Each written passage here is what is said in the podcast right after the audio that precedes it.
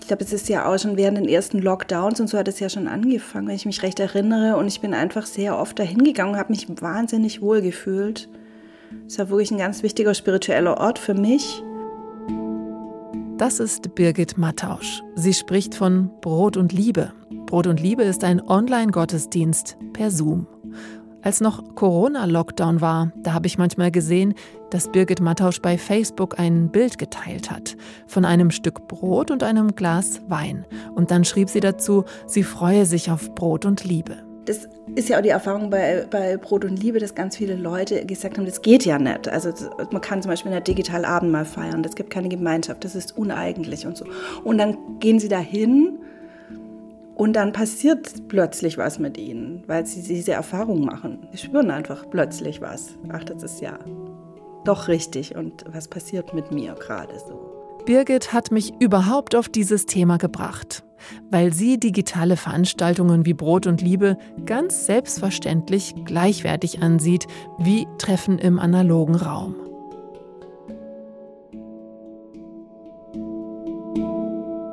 Am Anfang von Corona war das ja echt schrecklich. Also jeder Veranstaltung, jeder digitalen Veranstaltung, die man ging, war erstmal die große Klage darüber, dass man sich nicht analog trifft.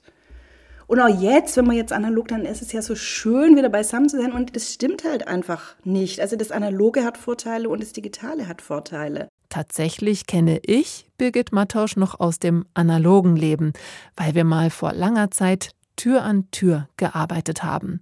Aber im Lauf meiner Recherche, da lerne ich auch, dass diese Unterscheidung zwischen analog und digital je länger, je weniger zielführend ist. Denn beides durchdringt sich immer stärker, das sogenannte analoge und digitale Erleben. Trotzdem habe ich mich erstmal gefragt, geht das? Funktioniert das? Gemeinschaft digital erleben?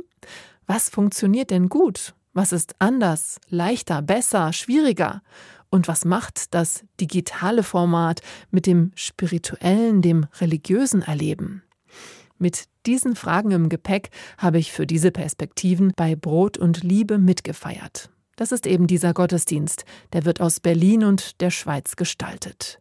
Meinrad Furrer ist für den Schweizer Part zuständig. Das Brot hat mit dem Abendmahl zu tun und die Liebe hat mit Geschichten vom Leben zu tun. Und ich habe beim Netzkloster vor dem Bildschirm mit meditiert. Simon Weinreich ist der Netzabt. Also wenn ich Leuten erzähle, was wir machen im Netzkloster, dass man sich online trifft, um still zu sein, dann äh, ja, sieht man den Leuten eigentlich schon das Fragezeichen ins Gesicht geschrieben. Ich habe mit Mitarbeitern und Teilnehmerinnen gesprochen und im Gespräch mit der Kirchenentwicklerin Sabrina Müller gelernt, dass die Digitalitätsforschung schon gar nicht mehr zwischen analog und digital unterscheidet, sondern sie geht aus von einer Hybridität oder vom postdigitalen Zeitalter. Aber dazu kommen wir später. Ich bin Dorothee Adrian, noch oft recht analog unterwegs, aber an einem Mittwochmorgen um 7.30 Uhr, da war ich digital beim Netzkloster dabei.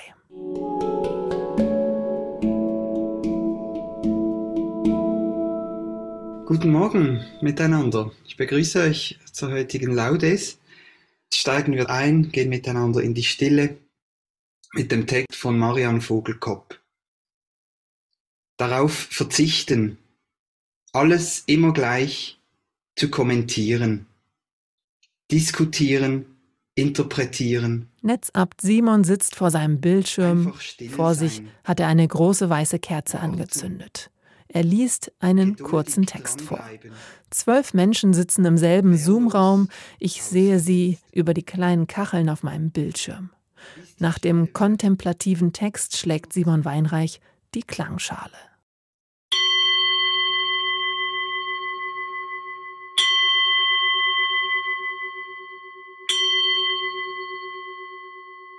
Und dann eine lange Stille. Die Teilnehmenden schließen die Augen, einige sitzen seitlich zum Bildschirm, ganz ruhig, regungslos.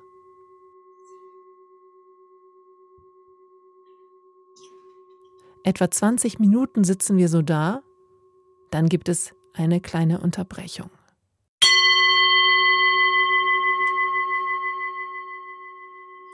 Wir gehen im Schweigen ein bis zwei Minuten. Der Gong ruft uns zurück. Ich laufe ein paar Runden durch mein Zimmer, dann setze ich mich wieder hin für die zweite Runde. Nochmal etwa 20 Minuten Schweigen.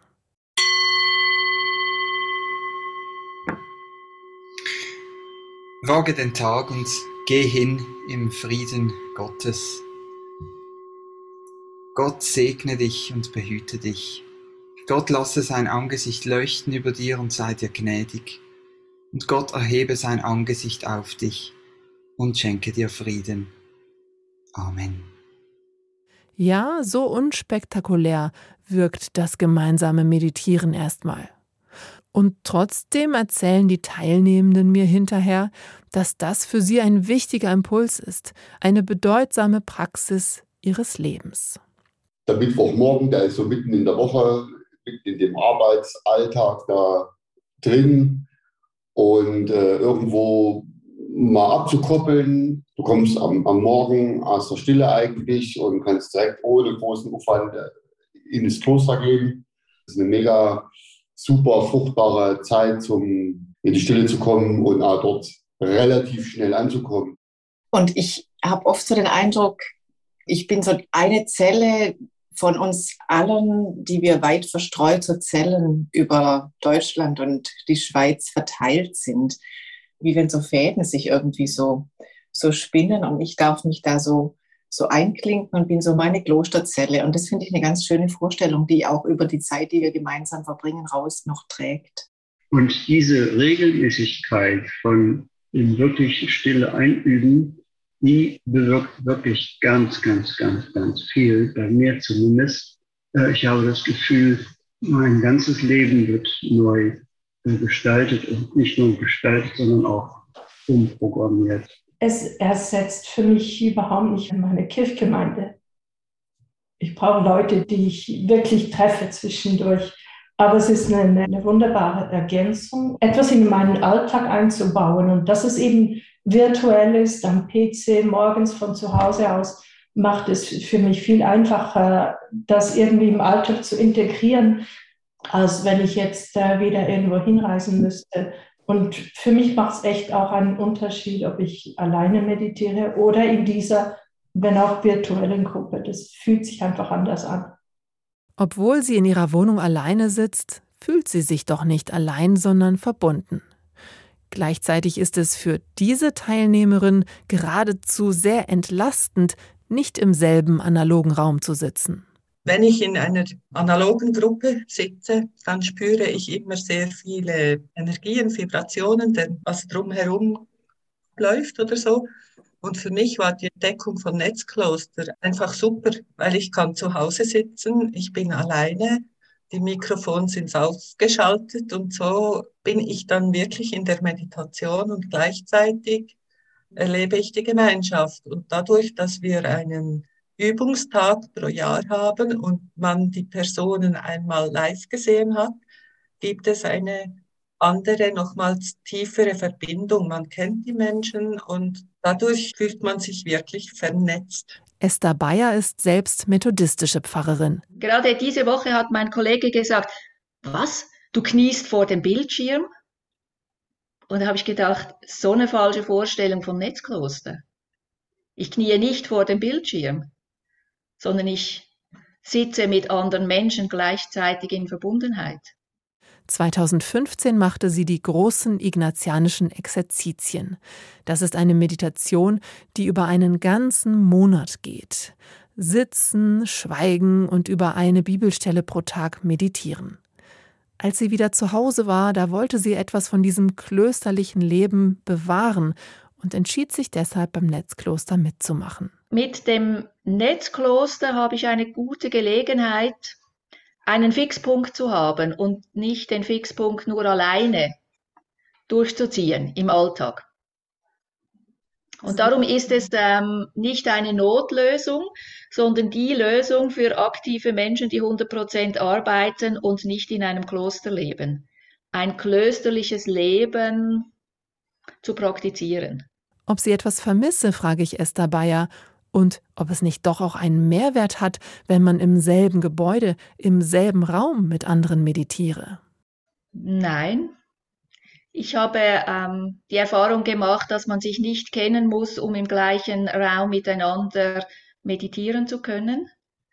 Und der Netzraum ist für mich so viel Raum wie der stille Raum in einem Kloster. Obwohl ich immer mit denselben Menschen äh, meditiert habe und gebetet habe, habe ich sie nicht gekannt, weil wir ja nie miteinander sprechen konnten. Und am Schluss habe ich doch das Gefühl gehabt, ich kenne sie. Und das ist im Netzkloster dasselbe. Wie empfindet das der Netzabt des methodistischen Netzklosters? Simon Weinreich ist reformierter Pfarrer und Leiter, eben der Netzabt des Klosters. Welche Vorteile sieht er denn in diesem Format? Grundsätzlich könnte man ja auch ganz alleine meditieren. Man braucht ja keine anderen Leute. Aber dass man eben diese regelmäßigen Treffen online hat, das fördert die Verbindlichkeit, weil ich weiß, ah, andere sind auch dran. Am Anfang einer Meditation gibt es irgendein Zitat oder ein Bibelwort, das gelesen wird. Und das nimmt man dann mit in die Stille, meditiert zu diesem Wort, zu diesem Zitat. Und das Wissen, andere sind jetzt an den gleichen Gedanken dran, zur gleichen Zeit, das schafft eben schon diese Verbundenheit, auch wenn man es sich jetzt nicht, nicht hört. Also die äh, Mikrofone werden ausgestellt, aber eben das Bild bleibt an meistens ein bisschen zur Seite gedreht oder so und, und man hat ja auch die Augen geschlossen, aber trotzdem, diese Präsenz ist spürbar. Ja. Beim Netzkloster geht es um die gemeinsame geistliche Übung, die gemeinsame Meditation. Das klingt für manche schräg, erzählt Simon Weinreich, und deshalb auch die Fragezeichen im Gesicht, von denen er vorhin gesprochen hat. Aber äh, wenn man es mal ausprobiert, es funktioniert wirklich sehr, sehr gut. Und ähm, gerade weil man sich zu Hause ein Ort einrichten kann, wie es einem wohl ist und ähm, wo man zur Ruhe kommen kann und man bleibt verbunden, egal ob man in den Ferien ist oder wie, ja, die Leute schalten sich von überall her zu. Und das ist wirklich ein großer Vorteil, dass es nicht ortsgebunden ist. Also wir haben auch Leute aus Deutschland, die dabei sind, über die ganze Schweiz verteilt. Und ähm, obwohl man nicht viel miteinander spricht, spürt man eine große Verbundenheit. Einmal im Jahr gibt es auch ein Treffen und manche sagen explizit, dass sie das gut finden und dieses physische Treffen, das stärke die Gemeinschaft. Aber grundsätzlich wehre ich mich ein bisschen dagegen, dass wir jetzt eben zu oft solche physischen Treffen machen, weil dann kommen die ganzen Vorteile nicht mehr zum Zuge, die eben das Online-Format mit sich bringt sowie die Niederschwelligkeit. Und dass es egal ist, wo man sich gerade aufhält. Man braucht nur einen internetfähigen Computer und einen ruhigen Raum. Ein Jahresabo beim Netzkloster kostet 140 Franken. Jeden Mittwochmorgen und jeden zweiten Donnerstagabend gibt es eine angeleitete Meditation. Um die zwölf Leute nehmen jeweils daran teil. Darüber hinaus treffen sich manche zum täglichen Meditieren. Und dann gibt es noch eine App mit Impulsen und der Möglichkeit zur Vernetzung. Alter, Konfession, Wohnort, das alles spiele keine Rolle, sagt Simon Weinreich. Das Netzkloster sei offen für alle, die sich für christliche Meditation interessieren. Ja, aber was macht denn eigentlich eine Meditation zu einer christlichen? Es gibt einen großen Trend zur Meditation und viele wissen gar nicht, dass eigentlich das Christentum diese Tradition auch schon hat über Jahrhunderte. Und was mir jetzt wichtig ist, dass ich mich in der Stille auf Gott, auf Christus ausrichte äh, also ich versuche nicht leer zu werden, wie jetzt in anderen Meditationsformen das der Fall ist, sondern ich probiere mich zu füllen mit Heiligem Geist schlussendlich. So könnte man das ausdrücken. Ja.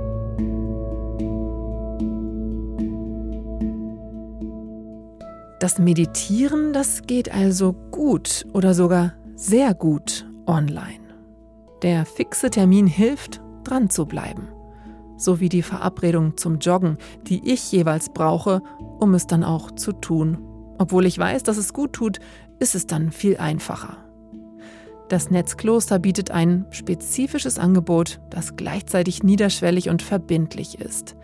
Simon Weinreich sieht darin noch Potenzial. Er knüpft weiter Beziehungen zu Kirchen und Klöstern und wünscht sich noch mehr Mitmeditierende.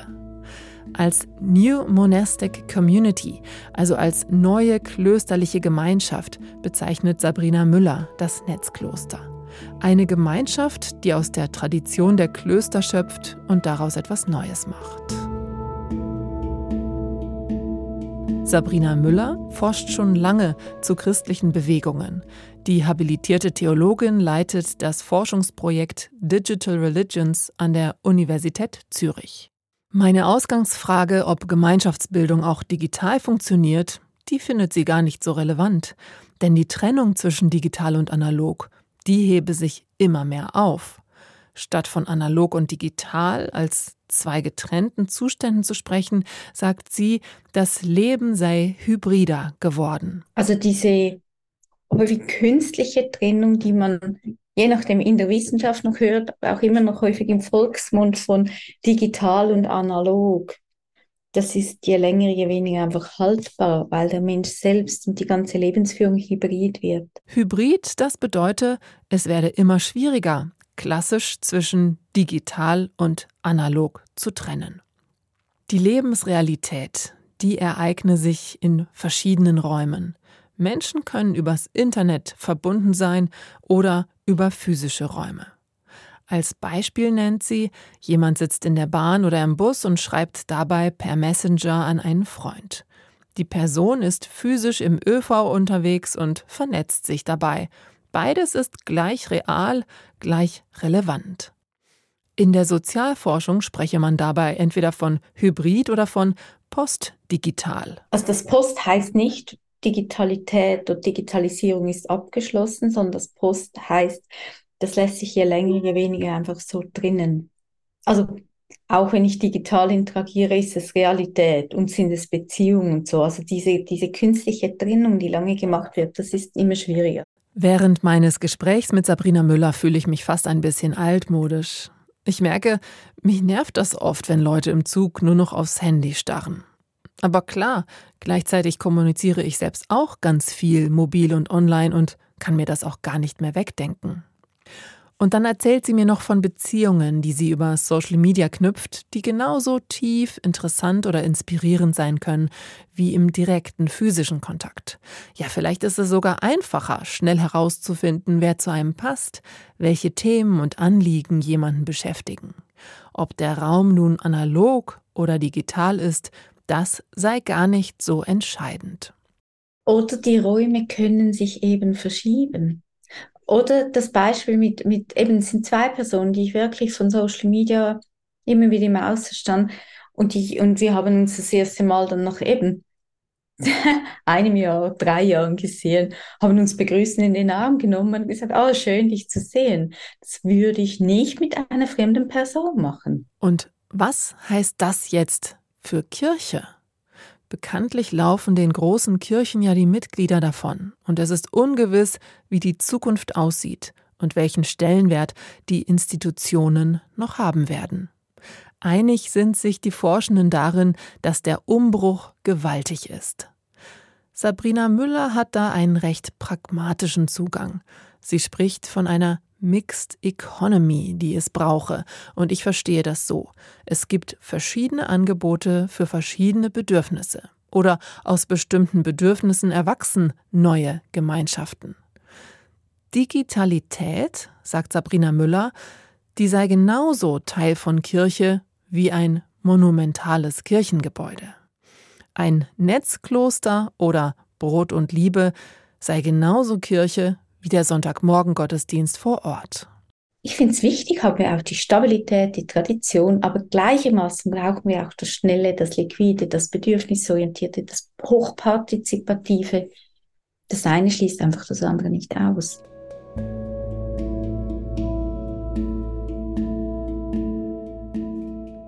Ja, schön, seid ihr alle da bei Brot und Liebe. Herzlich willkommen heute mit Geschichten von Leer. Hier spricht Meinrad Furrer. Er ist römisch-katholischer Seelsorger in Luzern und er verantwortet die Schweizer Beteiligung bei Brot und Liebe. Ja, ich hoffe, ihr habt alle eure Brot, Wein, Saft, eine Kerze, ein Band dabei. und schaltet die Kamera ein, wie ihr wollt, oder eben auch aus, wenn ihr euch lieber nur akustisch beteiligen möchtet.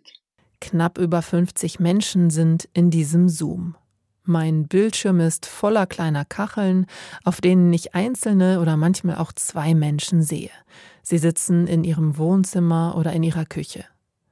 Um über Brot und Liebe und sein Engagement dort zu sprechen, fahre ich nach Luzern. Ich besuche Meinrad Furrer, der dort das Team der Peterskapelle leitet. Das ist die römisch-katholische Citykirche in Luzern.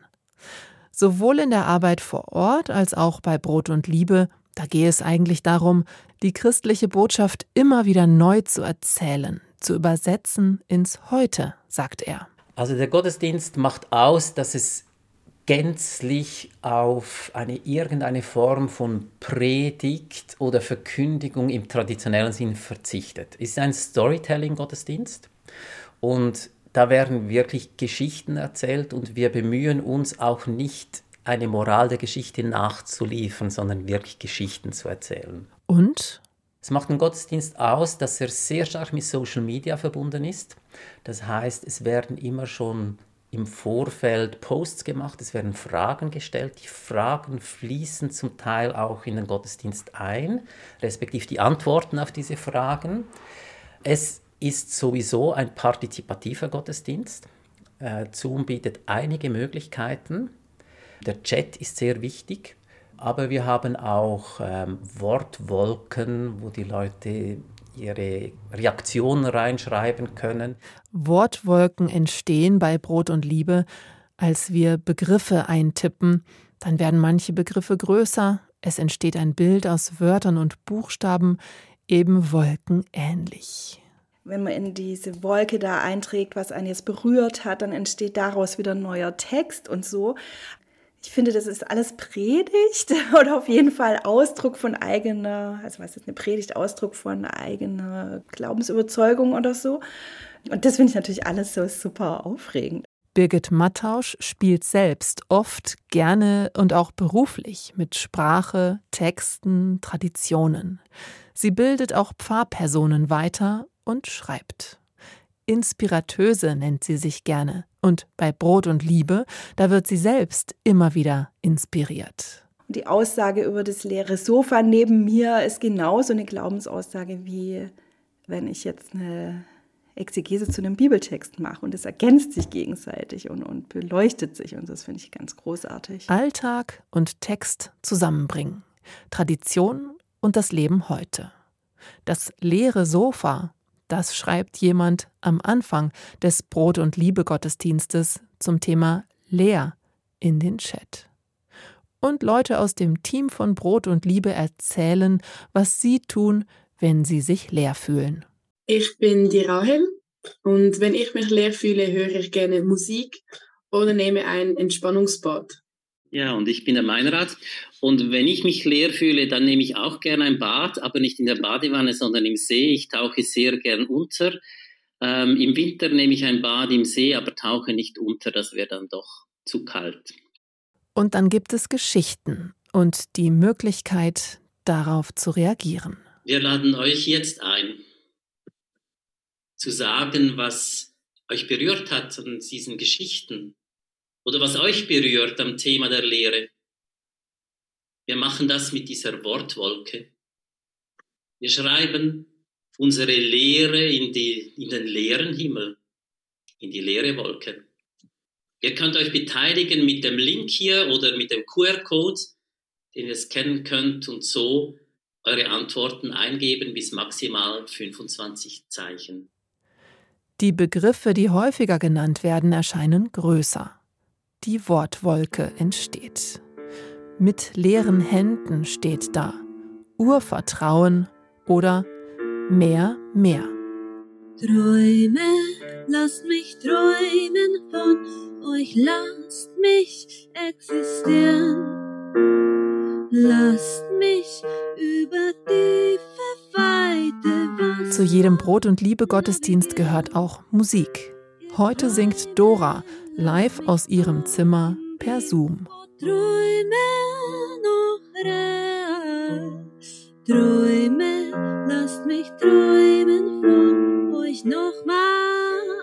Beim sogenannten Popcorn-Gebet schreibt Frau in den Chat, was sie bewegt, wofür sie bitten oder danken möchte. Es gibt ein Abendmahl, bei dem jeder Brot und Wein oder Saft zu sich nimmt. Wir danken dir, Gott, Quelle und Urgrund des Lebens, für den fruchtigen Saft, der uns erfreut. Segne diesen Becher. Er möge uns beherzt öffnen für die Freude am Leben und einander und auch in Zeiten, die sich leer anfühlen, weil so vieles gebunden ist an die Schuld voneinander. Für eine Welt, in der sich mehr Versöhnung und Fülle für andere ereignet. Zum Wohl also. Der Friede sei mit uns. Das macht irgendwie meinen Alltag auch irgendwie heiliger. Also ich habe ja jetzt kein extra Abendmahlsgerät zu Hause, sondern das sind einfach die Untertasse fürs Brot und das Weinglas, was ich auch sonst benutze. Und das ist total schön, wie sich das so verwebt mit, mit meinem Alltag dann sagt Birgit Mattausch. Für sie ist Brot und Liebe inzwischen die Gottesdienstgemeinde, zu der sie sich zugehörig fühlt. So wie du jetzt da bist, so ist es richtig und gut. Und ich könnte ja jedes Mal in Tränen ausbrechen, weil ich merke, dass ich so eine riesige Sehnsucht danach habe, dass das ab und zu jemand zu mir sagt. So dieser Spirit von absoluter Annahme, das tut mir einfach total gut. Auch Meinrad Furrer ist nicht nur Mitarbeiter, sondern Teil der Gemeinschaft. Analog oder digital, das spielt eigentlich keine Rolle. Für mich ist das total gleichwertig. Ähm, ich merke auch, dass da Community-Bildung stattfindet, dass Leute sich identifizieren mit diesem Format und wie es wirklich so eine, eine Gemeinde gibt, die da immer kommt. Wir merken das auch an den Reaktionen am Schluss des Gottesdienstes im Chat, wie die Leute dankbar sind. Dieser Moment als, als Stärkung, als ähm, starke Geschichte erleben. Und ich selber merke das auch, dass mir dieser Gottesdienst sehr wichtig geworden ist. Der Gottesdienst verzichtet auf die alten Floskeln und Formulierungen und sucht wirklich Inhalte in unsere Alltagssprache zu übersetzen. Und das schätze ich sehr daran. Ist auch eine, eine große Leidenschaft von mir, das zu tun. Und ich merke, dass die Intensität und Verbundenheit und Berührtheit, die in diesen Gottesdiensten stattfindet, mir und anderen sehr gut tut. Geht also auch das Gottesdienstfeiern genauso gut oder sogar besser online als analog?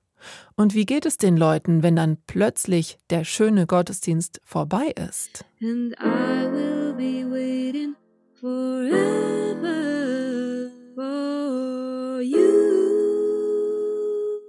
ein Wiegenlied für euch in die Nacht. Alles Liebe euch. Bis zum nächsten Mal. Ich erinnere mich an eine Feier über Zoom und an den seltsamen Moment, als ich dann auf den roten Button gedrückt habe und das Meeting verlassen habe. Das fühlte sich komisch leer an. Aber ich lebe nicht alleine, also hat es mir weiter nichts ausgemacht. Wie geht es denn den anderen damit? frage ich Meinrad Furrer. Ich selber empfinde das nie so, aber ich habe davon auch gehört und wir haben auch darüber gesprochen und aber noch keine, keine Lösung gefunden, wie man das machen könnte. Aber das stimmt. Ich habe auch schon auch Menschen, die ich kenne, gehört, dass sie da gar nicht mehr so wirklich kommen wollen, weil sie dann diese Einsamkeit spüren danach. Und äh, wir sind da aber am Überlegen, wie man ein Folgeformat noch machen könnte. Und Birgit Mattausch, die sich so wohl fühlt bei Brot und Liebe, gibt es etwas, das sie vermisst? Gerade so Berührungen finde ich schon schade, dass es nicht geht. Auch noch so hinterher so ein bisschen schwätzen. Das würde mir manchmal, glaube ich, schon gut tun. Also, das war schon, als wir das analog da beim Katholikentag gemacht haben, das war schon irgendwie total berührend und toll. Also, das dann da so Leute hinterher so, so anfassen konnte oder auch so gemerkt hat, wie, wie verbunden man ist und so. Ja, das vermisse ich schon.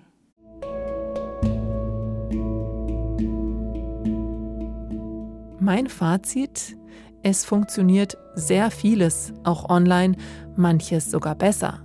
Es ist flexibler, leichter in den Alltag integrierbar, man schaut die Menschen an. Eine Netzkloster-Teilnehmerin sagt, das ersetze nicht ihre Kirchgemeinde, aber das gemeinsame Meditieren sei eine wunderbare Ergänzung. Und Birgit Mattausch erzählt mir, dass es ihr jetzt viel bewusster geworden ist, wofür sie bereit ist, irgendwo hinzureisen und dass sie dann die physische Gemeinschaft auch umso mehr genießt. Ich frage mich, was es also braucht, damit Gemeinschaft übers Netz funktioniert. Und ich denke, es hat mit Identifikation zu tun. Es kommt darauf an, wie die Formen und Möglichkeiten genutzt werden, wer mitgestaltet, wie und wo sich Menschen zeigen. Erlebe ich ein Treffen oder auch einen Gottesdienst als interessant, inspirierend? Berührt er mich? Macht er mein Leben reicher und tiefer? Oder fühlt es sich langweilig an und nach verlorener Zeit?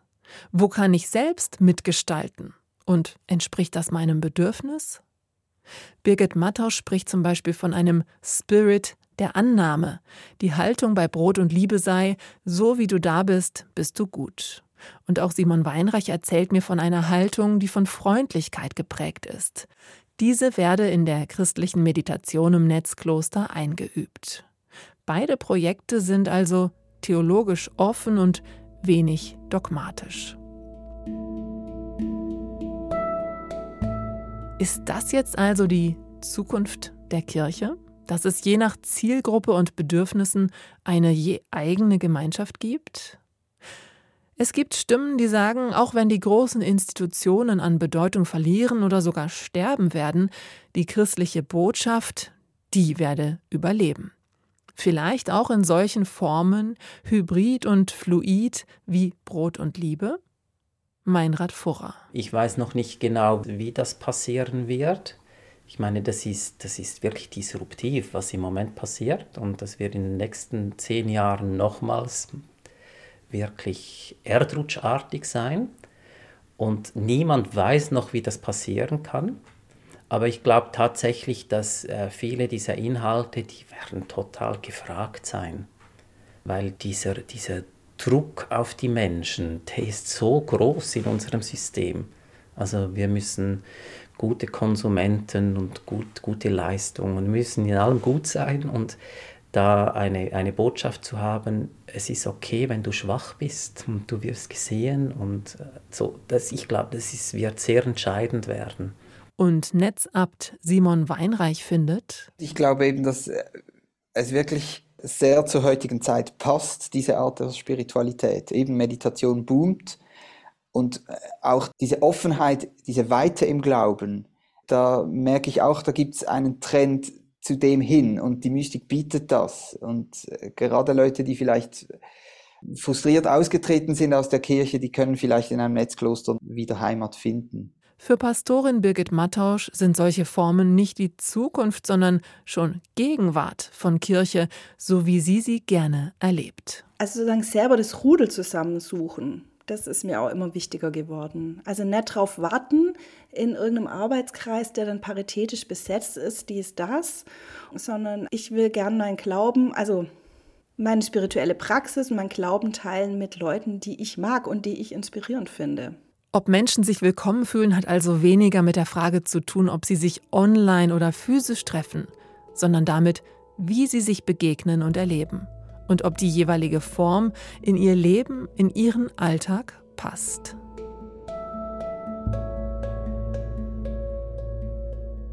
Kirche in der Cloud. Das war eine Ausgabe von Perspektiven von mir, Dorothee Adrian.